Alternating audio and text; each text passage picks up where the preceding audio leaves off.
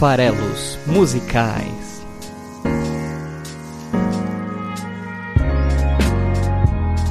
Fala aí, você que gosta de música! Meu nome é Paulo Farelos, estamos aqui para mais um Farelos Musicais, nosso podcast de análise de letras de músicas aqui do site esfarelado.com.br. Você encontra a gente no Spotify, você encontra a gente no YouTube e você encontra a gente no Facebook, no Instagram e no Twitter, ou seja, em todas as redes sociais. Mas o lugar certo de ouvir farelas musicais é aqui no site esfarelado.com.br, onde você pode deixar a sua mensagem, a sua opinião sobre a música da semana. E hoje a gente tem uma música da semana muito especial, a minha favorita dessa grande banda que é o Metallica. Sim, vamos elevar o som, vamos fazer barulho aqui hoje no episódio com um dos grandes nomes aí do thrash metal, né, o Metallica, que tem uma promessa aí de se apresentar de novo no Brasil em 2020. Então é, já estamos aí no final de 2019, já é hora de começar a planejar os shows que a gente quer ver em 2020 e, e o Metallica anunciou que vai estar aqui no Brasil em, em abril do ano que vem.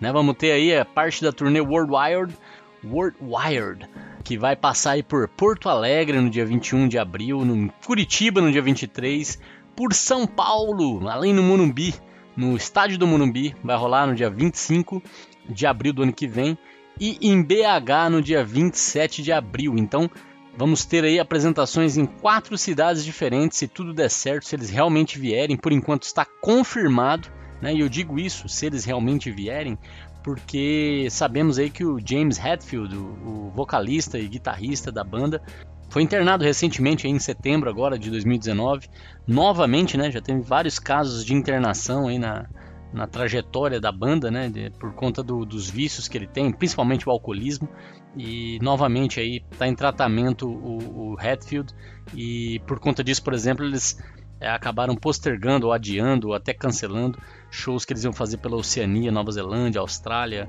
agora no final do ano. Esses shows foram cancelados. Então, por mais que ainda esteja confirmado, eu quero aguardar mais pra frente aí.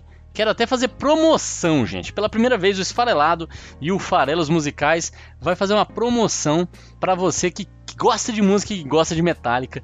Então, vamos só aguardar aí o, o show ser confirmado e fiquem atentos, porque eu vou sortear entre as pessoas que deixarem comentários neste episódio e que seguem a gente no Instagram, seguem a gente no Facebook, seguem a gente no YouTube, seguem a gente no Spotify, um ingresso para esse show lá em 2020. Olha aí, né? Essa é a promessa, mas vamos aguardar um pouco mais aí o show realmente ser confirmado para a gente não é, isso começar a ser, ser efetivamente vendido aí, né?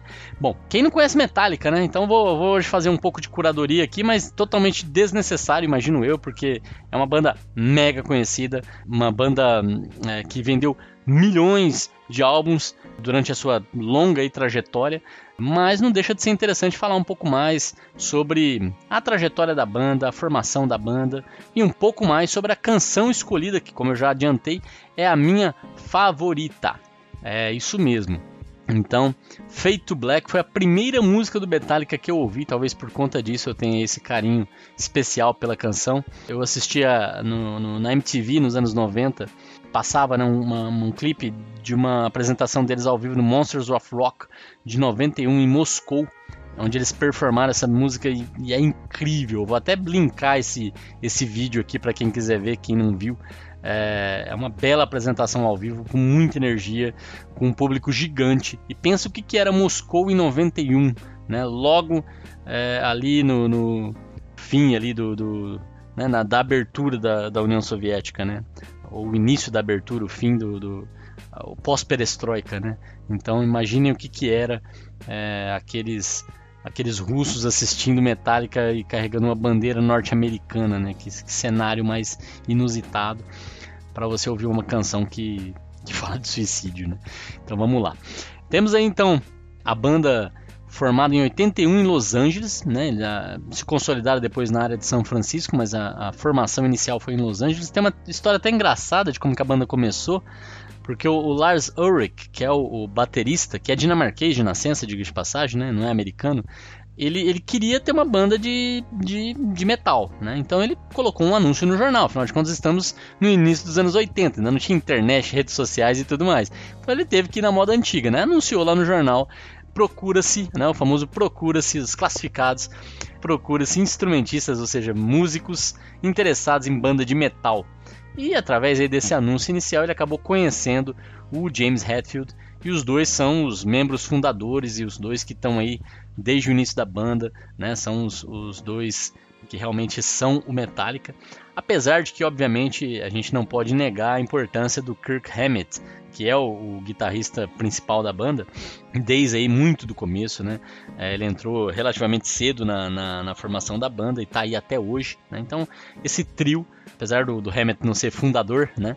Esse trio constitui aí a, a banda, sendo um dinamarquês e dois norte-americanos. Hoje em dia, o baixista da banda é o Robert Trujillo, que entrou na banda em 2003, mas a posição de baixista é a posição onde mais teve mudanças, né, é, trocas de, de membros. Mas não só nos baixistas tivemos baixas, né? Tem uma história famosa também ligada ao Metallica, que é a, a presença por um período muito curto do Dave Mustaine.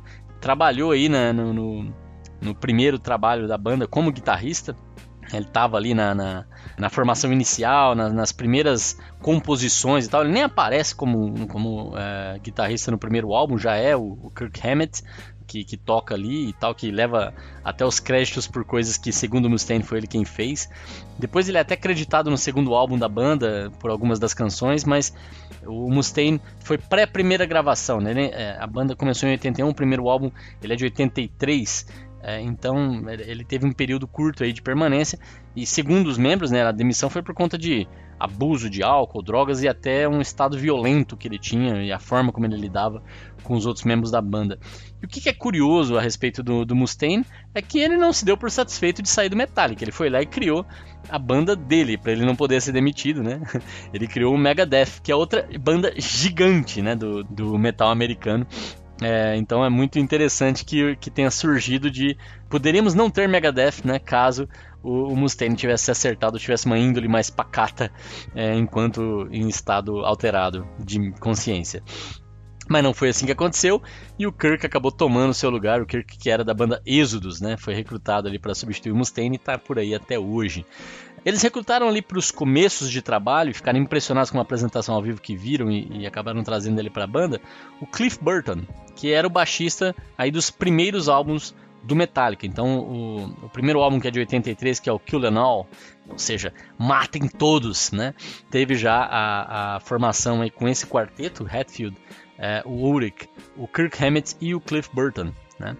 E o que é interessante aí, né, é que esse, esse primeiro álbum, 83, Kill Them All, ele é porrada, né? Um álbum bem pegado, um álbum bem veloz, é um álbum de que ficou conhecido depois como thrash metal, né? Apesar da, do Hatfield chamar esse estilo de power metal, enfim, isso vai variando. Esse metal tem nomes demais até, né? Mas a, o nome da banda metálica, né? Inclusive até essa história tem que contar até antes de falar do, dos álbuns em si, né? Acho que faz mais sentido. Surgiu de um, também de um amigo do, do Lars, Ulrich, que é o Ron Quintana, que ele tava. Ele tinha uma fanzine na época também, olha que coisa anos 80 também, né? E tava pensando no nome que ele ia batizar essa fanzine. E um dos candidatos a nome era Metallica. E o Urk roubou esse nome pra banda. E aí ele teve que se contentar, esse, esse amigo dele, com o um nome que não era o ideal, talvez, ali pra fanzine dele, que era Metal Mania. E eu acho que acabou não vingando mesmo. Virou o nome de uma das bandas mais conhecidas aí do hard rock, que é o Metallica, né? Então eles lançam esse primeiro álbum em 83, um álbum que chamou muita atenção. A ideia deles era chamar esse álbum de Metal Up Your Ass, e obviamente esse nome tinha suas restrições e acabou sendo proibido pela gravadora, era um selo pequeno, não quis criar problemas, né, e, e acabou transformando-se em Kill Them All. Eu até acho que é muito mais divertido pensar em Metal Up Your Ass do que em Mate a Todos, mas enfim, você vê como a hipocrisia tá por aí faz tempo, né. Esse álbum trouxe ao mundo algumas canções já icônicas da banda, como Seek and Destroy e Whiplash. Em 84, o ano seguinte, eles lançam Ride the Lightning, né, que foi gravado inclusive na Dinamarca, né, terra natal do Lars, assim como o, o álbum seguinte, Masters of Puppets, é, de 86. O, em 84, então, Ride the Lightning marca um, um, um momento importante da banda, que é quando eles encaram ali com a canção de hoje que eu trouxe para cá, que é Fade to Black, a sua primeira balada. E é uma música que pela primeira vez tem um violão na introdução. É uma música que é, ela tem uma construção um pouco diferente. Ela inclusive não foi bem aceita na época pelos poucos, né, comparados com hoje em dia, fãs da banda, acharam que aquilo já não era metálica, né? Mas hoje em dia é uma das canções mais icônicas da banda e mostrou muito esse, esse repertório um pouco mais vasto do que só o apresentado em Kill Them All, um passo adiante em termos de composição. E eu acho essa música, assim, ela tem uma energia, ela tem uma, uma apesar de falar de suicídio, ser um tema super depressivo e, e você para pra olhar a letra Podemos até querer encarar ela como, de certa forma, uma, uma lute pela vida também, mas no fundo, a minha interpretação, inclusive, é que o personagem se mata. Eu vou falar disso daqui a pouco, mas é, é uma música que tem uma energia muito boa, né? Assim, ela, ela, ela tem uma pegada muito legal. Isso fica muito claro no clipe que eu vou linkar aqui no, no post. Assistam para vocês verem como ela tem é, muita pegada. Né? Então, ela, Ride the Lightning, que é de certa forma cavalga esse, esse relâmpago, né? o nome do, do álbum, tem essa, essa potência e trouxe também, além de, de Feito Black, tem For Whom the Bell Tolls, tem, tem a instrumental Call of Cthulhu, que é maravilhosa também. O nome Ride the Lightning, é, que curiosidade total, né? É extração de um trecho de um livro do Stephen King, para quem gosta, que é chamado A Dança da Morte no Brasil, The Stand no original. E então vamos hoje trabalhar um pouco aí. Logo no segundo trabalho eu extraí essa canção que eu gosto demais, Feito Black, pra gente falar. Mas vamos antes de, de falar do Feito Black, seguir aqui um pouco na trajetória da banda, né? Então, em 83 e 84 eles lançam ali seus dois primeiros trabalhos. Em 86, Master of Puppets, que foi o primeiro álbum de ouro da banda, né? A base de fãs crescendo cada vez mais. Esse álbum, Master of Puppets, ganhou seis vezes platina, né? Atingiu essa marca em 2003, o que não é pouca coisa, né? Para um, um álbum de hard rock aí além de ter a própria canção título Master of Puppets, tinha também, por exemplo, Damage Inc. E nesse álbum ele já tinha uma base de fãs que justificava, por exemplo, eles fazendo uma turnê europeia, né? E, e foi nesse período, durante a turnê europeia do Master of Puppets, que infelizmente, durante um acidente é, envolvendo o ônibus que, que levava a banda, o baixista Cliff Burton sofreu esse acidente lá e, e acabou morrendo na Suécia. E a banda até cogitou né, encerrar as atividades, mas acabaram é, entendendo que valia a pena seguir. Fizeram lá um recrutamento a lá, loira do Tchan do Faustão, e acabaram pegando o, o novo baixista, que é o Jason Newsted que aí ficou com a banda né, até 2001, né? Então o Jason Newsted fazia áurea aí do Metallica com ele e com o Cliff Burton, né? Então foi recrutado e fez parte da banda e estava na formação da banda em 88, quando eles lançaram o quarto álbum de estúdio, o icônico também And Justice for All, né, e Justiça para Todos, é, que foi um grande sucesso comercial. Foi o primeiro dos álbuns do Metallica que estreou em sexto na Billboard né, que é aí uma, uma parada americana e isso tem uma relevância muito grande, né? Foi o primeiro álbum da banda a entrar no top 10, né, o Injustice for All de 88. É, os outros tinham chamado a atenção, tinham entrado no top 200, né? Os álbuns anteriores tinham sido bem recebidos e crescendo essa base de fãs, mas o Injustice for All realmente muda a banda de patamar, né? Muda ela para muito mais penetração em várias camadas aí das pessoas que gostam de música. Ganhou platina, para você ter uma ideia, em nove semanas, né? Muito rápido. Além da canção título, também trouxe ao mundo aí One, canção icônica da banda também, que até hoje faz parte do repertório dos shows, Eye of the Beholder, The Harvests of Sorrow. Foi a primeira nomeação, até uma história curiosa a respeito disso, foi a primeira nomeação que a banda teve ao Grammy, né, o Grammy daquele ano, de Best Hard Rock or Metal Performance. E foi curioso porque eles eram favoritos, chamaram tanta atenção, fez tanto sucesso esse álbum, que eles eram os grandes favoritos para ganhar. E eles estavam lá, obviamente, na premiação, ansiosos por ganhar. Mas acabou que não ganharam. Né? O Grammy acabou premiando naquele ano, nessa categoria, o Jethro Tull com Crest of Nav. E, e, eles não estavam na premiação, porque o, o, o, manager da banda acabou recomendando que eles não fossem, porque provavelmente eles sairiam perdedores da noite. E, e tá aí, né? Essa é, é, um grande flop aí do, do Grammy. Certamente aí uma das coisas mais inusitadas que aconteceu na premiação. A banda, então, lançou Kinamol, chamou muita atenção, Ride the Light tem vários sucessos, músicas que são também tocadas até hoje. Master of Puppets and Justice for All, a banda parecia infalível. E quando você está nesse cenário, o que, que, pode acontecer? Pode acontecer de você lançar o seu melhor álbum de todos os tempos. O, o, né, em geral, é, eu já até comentei isso aqui, os primeiros trabalhos são aqueles que extraem a maior parte da originalidade de um artista e depois ou ele entra numa espécie de repetição e de mais do mesmo, ou ele busca alternativas e acaba se afastando demais, experimentações e, e, e estudos de outros estilos e etc, que às vezes afasta o público. Com Metallica não foi nada disso. Né? O seu quinto álbum, lançado em 91, que se chama Metallica, mas muita gente conhece ele como The Black Album, é inacreditável. É um álbum realmente é, fantástico, que aí amplia de vez o público da banda, né? Realmente faz ela atingir um público ainda maior. Na primeira semana já consegue vender 650 mil unidades, mil álbuns em 91.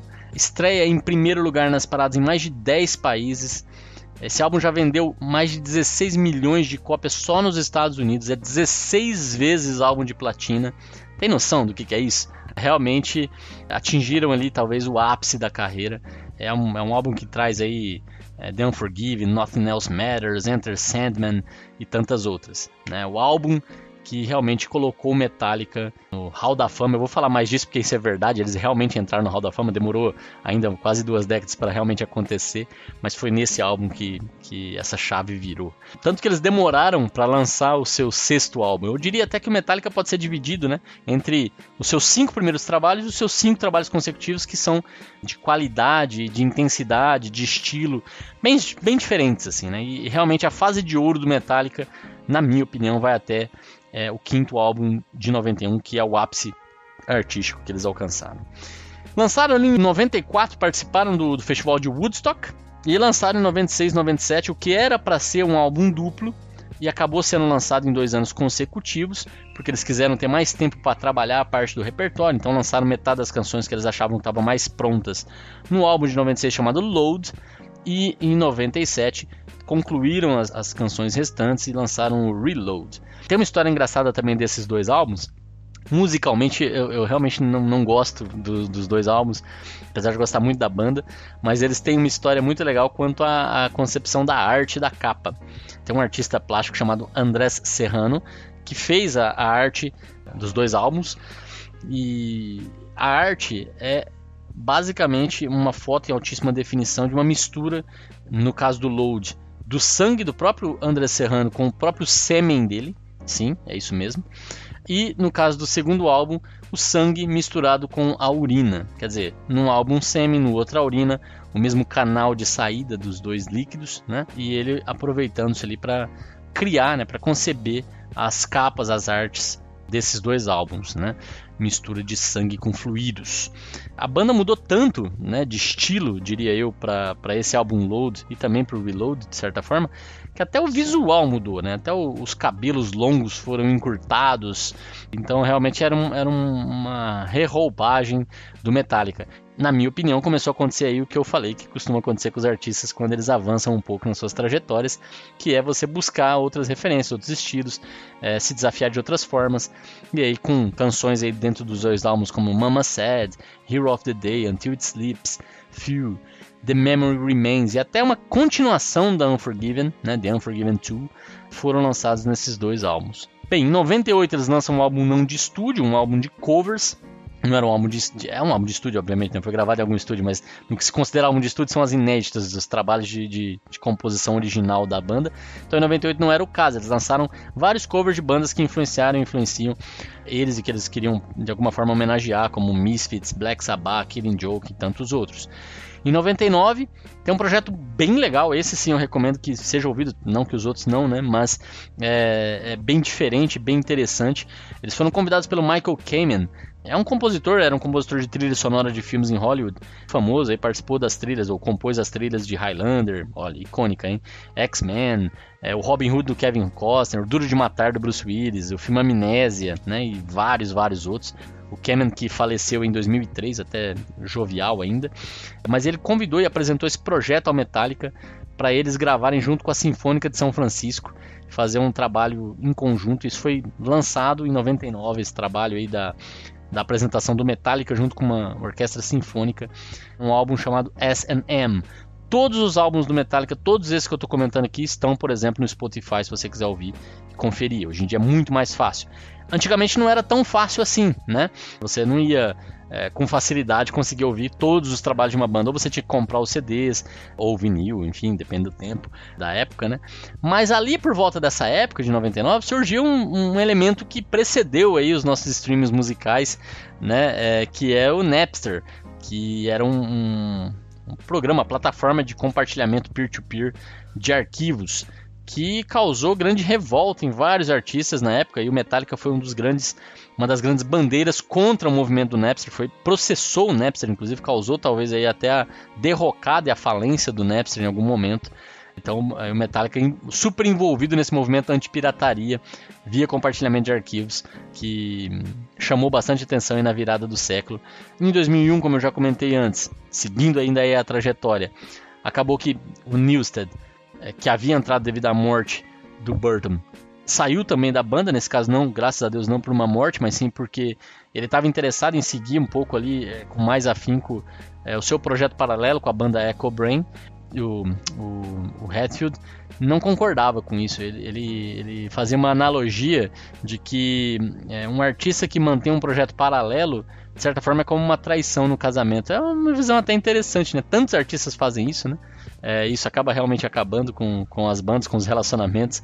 E ali naquele caso já foi o fim, só a intenção de se dedicar mais. Com isso eles tiveram que abrir espaço para um novo baixista. Eles gravaram e lançaram em 2003 Sant Anger, que é um álbum bem diferente também do, do, estilo clássico do Metallica, digamos assim. É o primeiro álbum da banda, por exemplo, que não tem solo de guitarra em canção nenhuma, né? Já, já aí dá para entender que é uma coisa diferente. Ela trouxe ao mundo Frantic, Some Kind of Monster, mas é um trabalho eu acho um pouco fora de mão, não, acho que na minha opinião também hum, uma qualidade um pouco inferior ao que o Metallica costumava apresentar. E nessa época também do lançamento do Santanger em 2003, diga de passagem, tá? Tem gente que ama esse álbum. Eu tô falando aqui da minha opinião pessoal, tá? Tem, tem muito crítico e muita gente, fã, que curte Santanger, então é, é opinião pessoal. Eu sou mais clássico, eu gosto muito mais dos cinco primeiros trabalhos. Gosto até mais de. de... Aí é controverso, né? De Load e Reload, mas acho que eles têm mais a ver com Metallica do que o, o Santanger. É, então eles recrutam né, o Trujillo, que está aí até hoje, ele saiu ali no caso, era um ex-Suicidal Tendencies, Acho que é um belo, um belo nome de banda para alguém que quer fazer parte do Metallica, porque eles adoram esse tema, né? Era outro cara também que já tocou com o Ozzy, para quem o Metallica abriu nos anos 80 e tem uma relação muito próxima. E aí ele tá na banda até hoje, né? É o, é o baixista da banda em qualquer apresentação hoje em dia, o Robert Trujillo. Em 2008, cinco anos depois, eles lançam Death Magnet, 490 mil cópias vendidas logo na primeira semana e que trouxe um recorde bem significativo para a banda. Foi a primeira banda a ter cinco álbuns consecutivos, ou seja, tanto Death Magnet, quanto Santanger, quanto Reload, quanto Load, quanto o próprio Metallica de 91 estrearam em primeiro lugar na Billboard. E isso foi a primeira banda que conseguiu cinco álbuns consecutivos que estrearam em primeiro lugar. E isso alçou eles, como eu comentei aqui antes também, ao Hall of Fame do Rock né? É, então em 2009, no ano seguinte, eles ainda estavam em turnê do Magnetic e foram aí alçados ao hall da fama do rock. E teve aí uma situação bem interessante.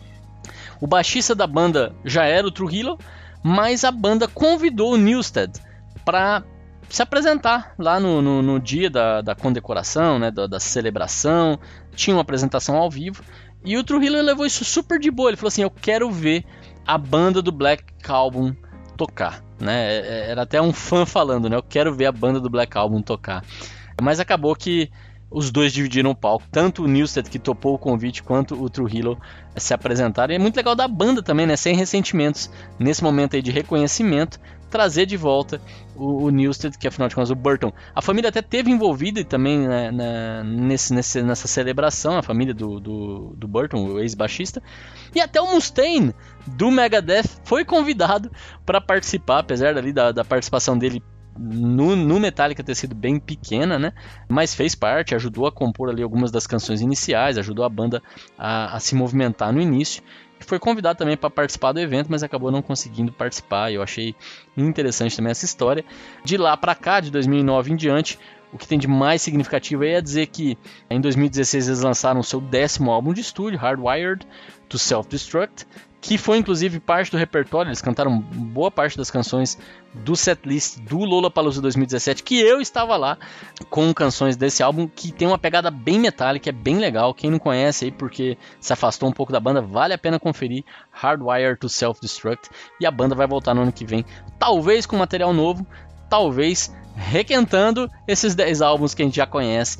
Que bom que seja assim, né? Porque é, quem vai no show do Metallica hoje em dia não quer deixar de ouvir os seus clássicos. Já são 125 milhões de álbuns vendidos até aqui, né? É um número expressivo dessa banda. Bom, a gente vai ouvir hoje uma música de 6 minutos de duração, uma música belíssima, que tem o mesmo tema de metade, pelo menos, das músicas da banda, que é o tema bem pesado, que é o suicídio. Sim, Fade to Black é uma música sobre suicídio, isso é, acho que é inegável, é uma música que não tem muitas camadas de interpretação, ela é bem direta, bem fácil de, de perceber o tema, de perceber o que está se passando na cabeça do eu lírico ali, né, da, da pessoa que está cantando. E, e acho que é curioso, antes de falar da letra em si, trazer aqui o motivo da canção ter sido escrita tá?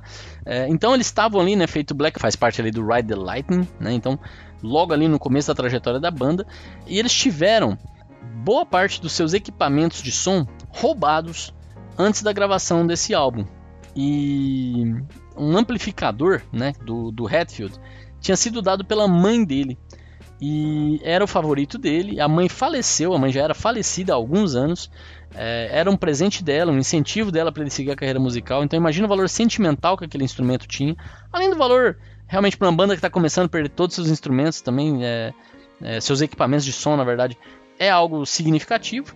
E, e aí você para para pensar que olha só, é uma perda material, é também uma perda de certa forma sentimental, traz à tona várias emoções ali, às vezes de, de isso não vai dar certo, de questionamento se a gente está no caminho certo ou não, se vale a pena ou não continuar traz a memória da mãe morta, dá uma sensação talvez de vazio na pessoa, né? Então, como às vezes certos gatilhos em pessoas mais ou menos sensíveis pode realmente levar a uma decisão fatal como tirar a própria vida. Ainda bem que nesse caso a arte se prestou para uma das suas principais funções, que é extravasar sentimentos. Né? Então, tem muita gente às vezes que não gosta de músicas mais tristes ou que só gosta de filmes e canções alegres, né? que tem um final feliz e ignoram talvez a importância que tem para extravasar também a, a, a, tristeza, também o sentimento negativo, também o sentimento de rancor. É, e, e eu acho que o metal e as músicas, o hard rock se propõe muito a isso muitas vezes, a ser uma, uma válvula de escape, ser uma forma de extravasar. As pessoas associam isso com violência. A minha experiência pessoal com o hard rock é de muito é, alívio. Quando eu ouço, quando eu canto junto, quando eu pulo é, aqui no meu apartamento, abalando a vida do meu vizinho de baixo, né? É, mas para mim serve muito. Então quando eu ouço, e aí eu tenho várias bandas que eu realmente gosto e ouço bastante, e elas me fazem extravasar sentimentos mesmo e me sentir muito mais leve no final. E imagina só você poder escrever uma canção ao invés de tirar sua própria vida, né? O quanto que isso não traz é, até uma sobrevida para você. Então a letra ela é pesada, ela fala de tirar a própria vida, ela tem um contexto ali que talvez justificasse até ele ter feito isso, né? Dependendo de, de, de, de como ele estava encarando é, a sua trajetória até aquele momento, mas não foi o que aconteceu, né? E tem até relatos, é, é, mais aí da época mesmo, em que chegou até a banda vários casos de suicídio em que a pessoa que se matou deixava a letra da música próxima de seu corpo, o que gerou a revolta de muitos pais, muitos familiares, dizendo que a música incentivava as pessoas a se matar e tudo mais. Mas eles respondiam dizendo a quantidade de cartas que eles recebiam de fãs dizendo o exato contrário, que ao ouvir a canção eles conseguiram ter força para dizer não, depende de mim, eu sou capaz de, de superar e que a música tinha salvado a vida deles, né? Então, no fundo, é mais um gatilho. É, as pessoas gostam de terceirizar responsabilidades, mas e, e, nesses casos assim que envolvem, por exemplo, depressão ou doenças, é, é até muito difícil de realmente é, dizer quem é responsável por o que, né? Mas é, certamente a arte ela tá aí, ela é uma das influências que a gente tem, seja para fazer as nossas salvações diárias, seja pra, até para levar a gente para as nossas perdições eventuais, né? E, e é muito complexo esse assunto para você poder cravar que é, alguma coisa é benéfica ou não é benéfica. Eu sou sempre defensor da liberdade, da liberdade de expressão, e eu acho que é muito bom quando um artista consegue materializar o que ele está sentindo porque é uma catarse para ele mesmo e pode ser uma catarse para tantos outros, né? E a arte cumprindo aí também mais uma vez o seu papel.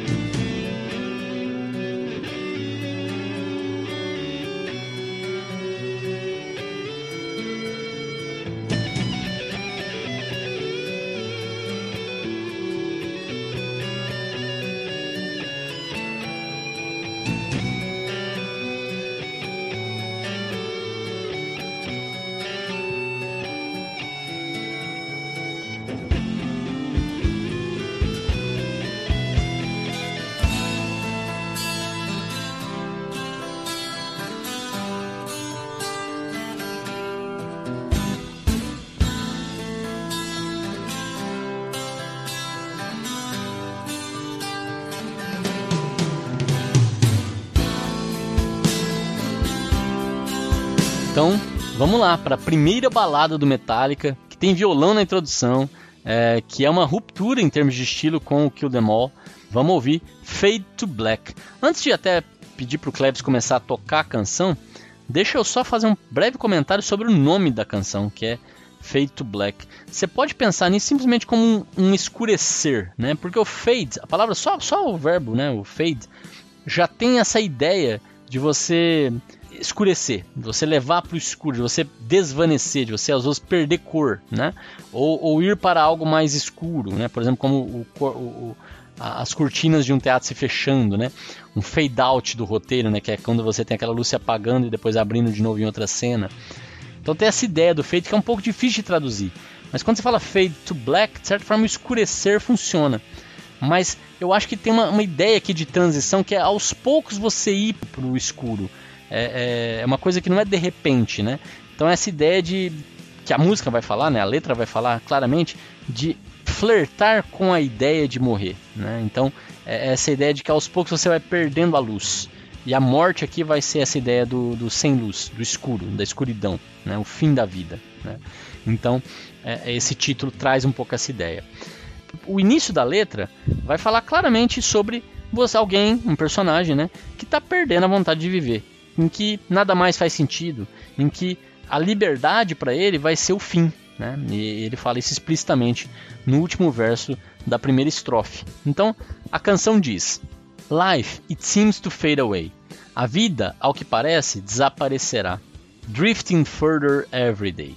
A deriva ainda mais a cada dia. Getting lost in, within myself. Estou me perdendo, getting lost, dentro de mim mesmo, within myself. Nothing matters, no one else. Nada importa, ninguém mais. E aqui é muito legal ele separar, tem, tem algumas coisas sobre esse verso que eu queria falar. Nothing matters, ou seja, nada importa. Não tem nada que tenha importância mais para mim. Eu não vejo mais sentido em nada. No one else. É legal quando ele fala nothing, não está claro se ele está falando de coisas, de pessoas, né?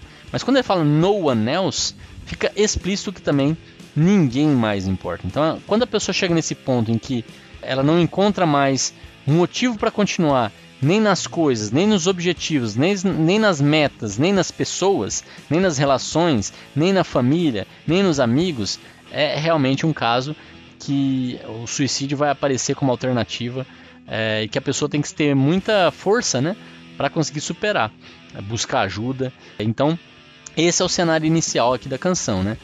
A vida não faz mais sentido, eu me perco dentro de mim mesmo. E, e esse me perco dentro de mim mesmo, ele vai usar construções bem interessantes para essa relação do eu e, e, o que, que sou eu, né? Porque nesse caso do vazio é, é bem interessante porque ele vai estar tá tratando de um, de um nada, né? De um vazio. E, e, e, ele vai falar um pouco disso aqui, da, da, do que, que o preenche, que é esse vazio, esse nada, né? Mas antes de, de seguir aqui com a canção, deixa eu só fazer um breve comentário interessante. É, Nothing Matters No One Else, esse verso contém o nome da clássica canção Nothing Else Matters, né? É só você pegar o else do final e jogar ali no comecinho, aparece o Nothing Else Matters, né? Que de certa forma remete um pouco a essa ideia. Ele, ele continua dizendo: I have lost the will to live, eu perdi a vontade de viver. Simply nothing more to give. Simplesmente eu não tenho mais nada para dar. There is nothing more for me, não há nada mais para mim. Need, I need the end to set me free. Eu preciso do fim para me libertar. E aqui acabou o primeiro, a primeira estrofe. Percebe só algumas escolhas interessantes. A canção se chama Fade to Black, mas Fade to Black não é dito em momento nenhum da canção. Né? É o título da canção, ele diz Fade Away. Né? A, a, vida vai fade away. Então, isso de, dá a ideia aí, né, para usar a mesma palavra, de que o Fade to Black do título é uma canção sobre a vida se esvaindo. Né? E olha a quantidade de vezes em que ele usa a palavra nothing. São três versos diferentes é, em que ele diz nothing. E o que, que vai acontecer aqui, né? É, essa é a primeira estrofe, então a minha forma de interpretar isso é assim: a música começa com, como eu falei, né, com um violão, é um arranjo mais tranquilo, é uma, digamos, uma, uma, um início suave, e aí ele vai apresentando as ideias, vai apresentando as suas ideias e tal, até que vem a, a pegada, né? A, a, ao final ali, da, de, depois do need, I need the end to set me free, eu preciso do fim para me libertar, essa é uma ideia de suicídio. E nessa hora a música ganha força, a música ganha energia, é porque é, é, é disso que a gente está falando, né? Ele não sente é, mais vontade de viver, é uma coisa muito é, sem, sem força, é, sem impulso. Mas quando vem a ideia de que ele precisa do fim para se libertar, aí a coisa ganha força, aí, é, aí a gente realmente tem pegada, tem energia, e esse é o grande perigo. Essa ideia tem um apelo muito grande. Quando ela chega, tudo muda. Aí a, a, a velocidade aumenta, a pulsação aumenta. É isso que entrega algum sentido para ele, perder a vida. Né? Então, isso também está representado na estrutura da canção. Então, para a gente ouvir isso e perceber isso, deixa aí Cleves tocar do começo até 2 minutos e por volta de 34 segundos, quando ele vai reiniciar a segunda a segunda passagem, onde eu acho que nesse primeiro momento, eu acho que isso é natural aí na, na ideia de suicídio, né? É que, em geral, as pessoas não se matam da primeira vez que isso acontece. Você convive mais um tempo com essa ideia até tomar a mesma ação. Então acho que isso aqui também está representado um pouco nessa canção. Ele na, na, na, estrofe seguinte, de certa forma, ele vai continuar apresentando novos argumentos e depois vai de novo ser, sentir esse apelo de, de agir. Então, primeiro vamos ouvir a primeira parte, daí você volta aqui que a gente continua.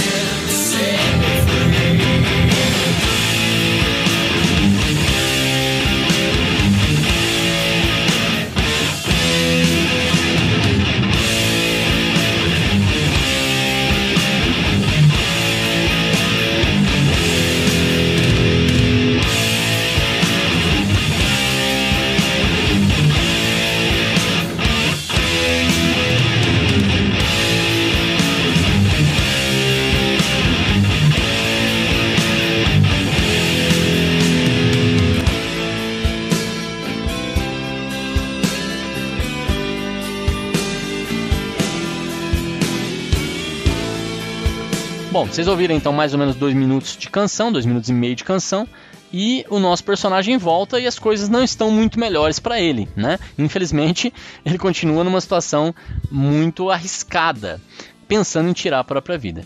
Ele diz: Things are not what they used to be. As coisas não são mais o que costumavam ser. Missing one inside of me. Faltando alguém dentro de mim. Olha que frase interessante. Eu, eu sinto a falta de alguém dentro de mim. E esse alguém pode ser você, outra pessoa, né? É, é, talvez aí uma, é, um interesse, ou algum é, um amigo, uma familiar, ou ele mesmo, né? Missing one, é, sentindo falta de mim mesmo. Não tem ninguém, eu tô vazio.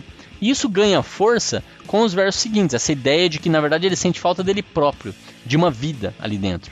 Deathly lost, this can't be real, mortalmente perdido, isso não pode ser real. Cannot stand this hell I feel. Eu não suporto esse inferno que eu sinto. Então, quer dizer, se sente perdido, isso tira a vontade dele viver, né? Esse estado de, de, se sentir perdido é mortal. Ele não acha nem que isso pode ser real, mas ele acha que ele, ele sente um inferno. Então, o um inferno não pode ser real. Não é possível que a vida dele seja tão triste e, e, sem sentido da forma como ele enxerga. E aí, dando vazão àquela ideia de que ele está sentindo ele mesmo dentro dele, ele segue dizendo: Emptiness is filling me. O vazio está me preenchendo.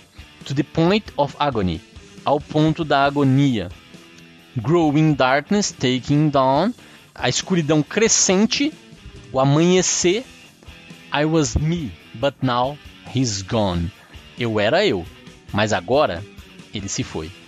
E aí vem de novo aquela mesma, aquele mesmo trecho instrumental que encerrou a ideia do eu preciso do fim para me libertar. E aqui quando ele fala eu era eu, mas agora ele se foi, né? Percebe que quem, quem se foi não é mais eu, né? Ele, ele se foi. Talvez o meu corpo, a minha vida, minha existência se foi. Eu tenho a impressão aqui de que já era, né? Nessa segunda batida, a, a ideia de se matar foi forte demais. O vazio que ele sentia dentro de si, toda hum, essa angústia, essa agonia, fizeram com que quem ele era agora tenha ido embora. E aí a música vai seguir pro trecho final, que tem aí uma outra pegada, é ainda mais pesado, e eu acho que isso já é uma, uma frase pós-morte que vem depois, né? Se a gente tinha energia na ideia do suicídio, é no pós-morte que aí a música traz toda a sua força com a concretização dessa ideia, né? E então, Cleves, toca aí primeiro até o, o 3 minutos e 55 e volta aqui. Mais um minutinho de música é, pra gente ouvir essa parte segunda em que talvez aí o personagem tenha realmente se matado. É, e aí você volta.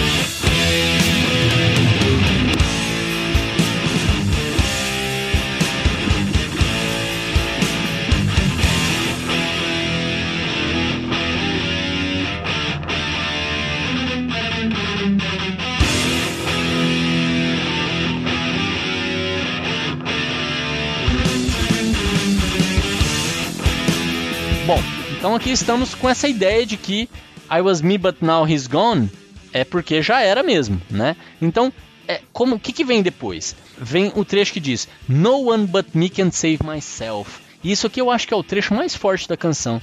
A responsabilidade é minha. No one but me. Ninguém além de mim mesmo pode me salvar. Eu acho que é esse trecho que talvez tenha ajudado pessoas, ao invés de é, é, essa ideia que vem logo a seguir, but it's too late, é, é tarde demais, que talvez tenha condenado pessoas. É, então, tudo isso aqui é interpretação. É, será que, o, que o, o fato dele dizer it's too late significa que realmente he's gone? É, é, ou seja, já era, ele já se matou? Ou não? É, é, ainda um, um, um, diálogo aqui entre o diabinho e o anjinho é, tentando avaliar se vale ou não vale a pena continuar. Né? A minha interpretação é que já era.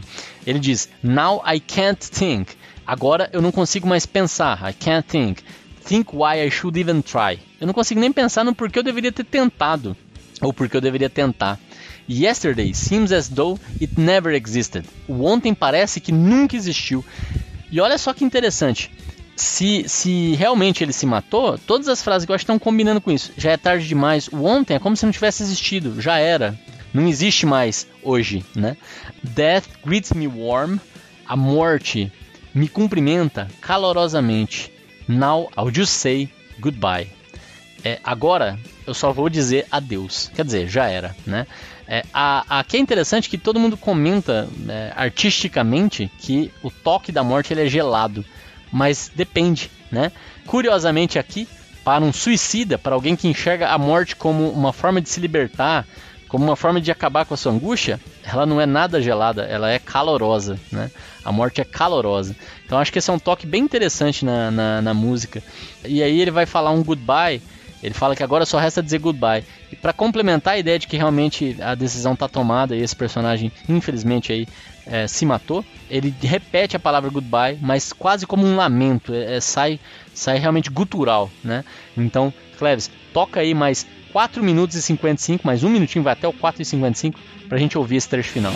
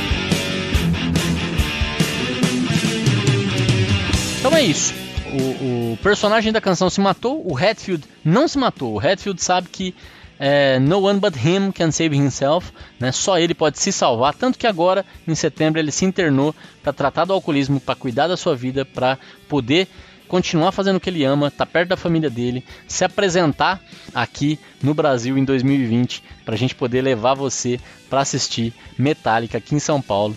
E é isso. agradeço a todos aí pela parceria, pelo episódio. Por favor, gente, se vocês gostam do programa, apresentem para outras pessoas que gostam de música. Vamos fazer esse programa alcançar mais gente. Sugere, comenta, compartilha.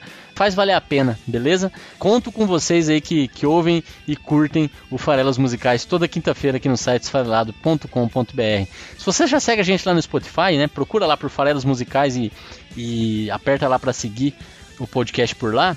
Não deixa também de seguir o Músicas Esfareladas, a playlist do nosso editor Cleventor Linhares, em que a gente coloca todas as canções analisadas aqui para você ouvir. Então você tá afim de ter uma playlist variada, com uma curadoria bacana e músicas totalmente selecionadas por mim, Paulo Farelos, curte lá a playlist do Cleves, é, Músicas Esfareladas. A gente se vê aqui na quinta que vem com mais um episódio nacional.